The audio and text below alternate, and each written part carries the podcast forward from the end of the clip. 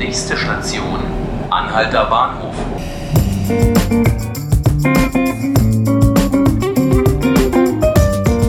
Hallo und herzlich willkommen zu 5 Minuten Berlin, dem Tagesspiegel Podcast. Mein Name ist Ruth Ziesinger und bei mir heute hier im Studio ist Frank Bachner, ein Kollege aus der Berlin-Redaktion. Hallo Frank.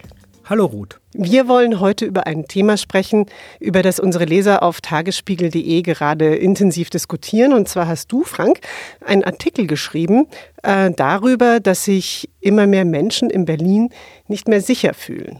Und ähm, du hast für diesen äh, Text mit vielen Leuten gesprochen, mit Lehrerinnen, mit Justizbeamten, mit Seelsorgern und noch vielen anderen. Und alle nennen sie als Grund für ihr Unsicherheitsgefühl unangenehme zum Teil sogar bedrohliche Erlebnisse mit meist jungen Männern. Und zwar mit jungen Männern, von denen sie es entweder wissen oder davon ausgehen, dass es sich um Flüchtlinge handelt. Jetzt ist andererseits in der vergangenen Woche die polizeiliche Kriminalstatistik veröffentlicht worden und die zeigt, dass die Kriminalitätsrate in Berlin gesunken ist. Meine Frage an dich, Frank, warum fühlen sich die Menschen, mit denen du gesprochen hast, unsicher? Also erstmal zur Statistik. Viele Straftaten werden erst gar nicht angezeigt. Das haben mir auch ganz viele Menschen erzählt. Äh, da geht es oft um kleinere Dinge, Beleidigung, sexuelle Belästigung, Diebstahl. Die tauchen alle gar nicht in der Polizeistatistik auf, weil die Leute mir sagen, es hatte sowieso keinen Wert, eine Anzeige zu machen, weil die Polizei entweder nicht aufklärt oder äh, das von vornherein völlig aussichtslos ist, äh, die Anzeige zu schalten. Die Leute fühlen sich aus verschiedenen Gründen bedroht. Bei Frauen ist es so, dass sie äh, sich oft sexuell belästigt fühlen, werden direkt angesprochen, werden teilweise obszön angesprochen.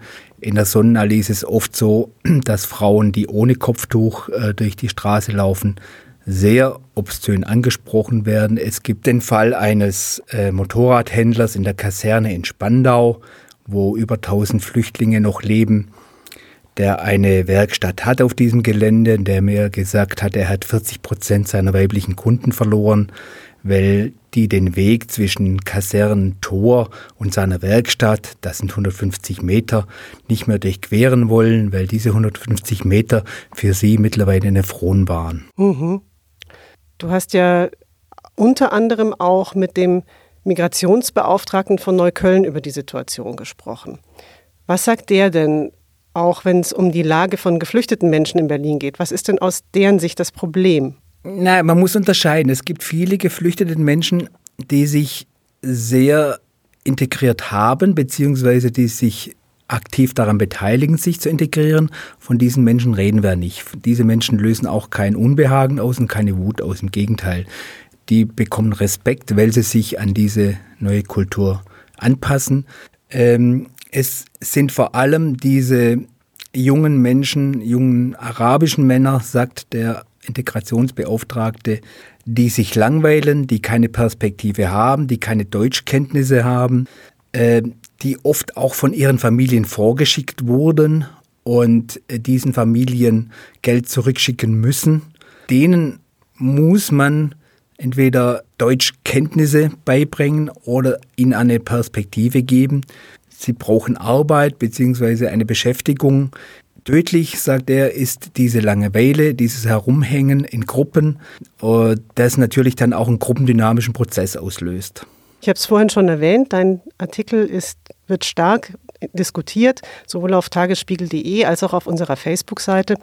Ein Punkt, den manche Leser gemacht haben, war, dass sie den Eindruck haben, dass in dieser ganzen Diskussion Geflüchtete einerseits und dann arabischstämmige andererseits, die aber schon seit Jahrzehnten in Berlin leben, aber eben möglicherweise zu diesen Clanstrukturen, den kriminellen Clanstrukturen gehören, die es auch gibt, dass das über einen Kamm geschert wird. Was, was sagst du dazu? Dazu sage ich, dass es Unsinn ist. Dieses Unbehagen, diese Wut bezieht sich auf Flüchtlinge, die auf der Straße herumhängen, die am Hermannplatz herumhängen, die in den Parks herumhängen, die dann auch Drogen dealen. Das sind aber keine äh, Mitglieder irgendeiner arabischen Clan-Familie oder eines arabischen Mafia-Klüngels, äh, der ja in der Stadt seit Jahren bekannt ist.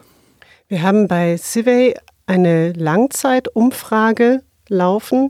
CIVIA ist ein Meinungsforschungsinstitut und die hat ergeben, dass tatsächlich im Verlauf des vergangenen Jahres das Unsicherheitsgefühl der Berliner insgesamt doch deutlich zugenommen hat.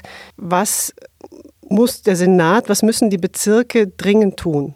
Das ist ganz schwierig. Also Senat und Bezirke sind natürlich überfordert. Es wäre zu einfach, ihnen die Schuld zu geben. Äh, ein erster Punkt ist Wohnungen für diese Menschen. Es gibt zum Beispiel in Köpenick in der Gemeinschaftsunterkunft immer noch Menschen, die seit vielen Monaten dort leben, die eigentlich sich versuchen anzupassen, die aber aus dieser Gemeinschaftsunterkunft nicht herauskommen, weil sie äh, keine Wohnungen finden. Wichtig ist, den Menschen Arbeitsmöglichkeiten zu geben, denen Möglichkeiten zu geben, ihre Deutschkenntnisse zu verbessern, was allerdings voraussetzt, dass diese Geflüchteten auch diese Hilfen dann annehmen. Frank, vielen Dank. Und vielen Dank an Sie, liebe Zuhörer. Das war unser Podcast 5 Minuten Berlin. Sie können ihn täglich ab 18 Uhr auf tagesspiegel.de hören oder natürlich bei Spotify und iTunes abonnieren. Wenn Sie Anregungen haben, Lob oder Kritik, wir freuen uns sehr über Post unter podcast.tagesspiegel.de. Und jetzt vielen Dank und bis zum nächsten Mal.